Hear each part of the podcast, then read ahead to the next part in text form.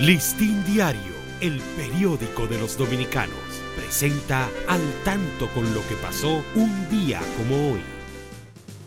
23 de junio de 1844, la Junta Central Gubernativa, presidida en el momento por Francisco del Rosario Sánchez, nombra en lugar de este como jefe de los ejércitos del sur al coronel Esteban Roca, quien no pudo tomar el mando por oposición que le hiciera la oficialidad.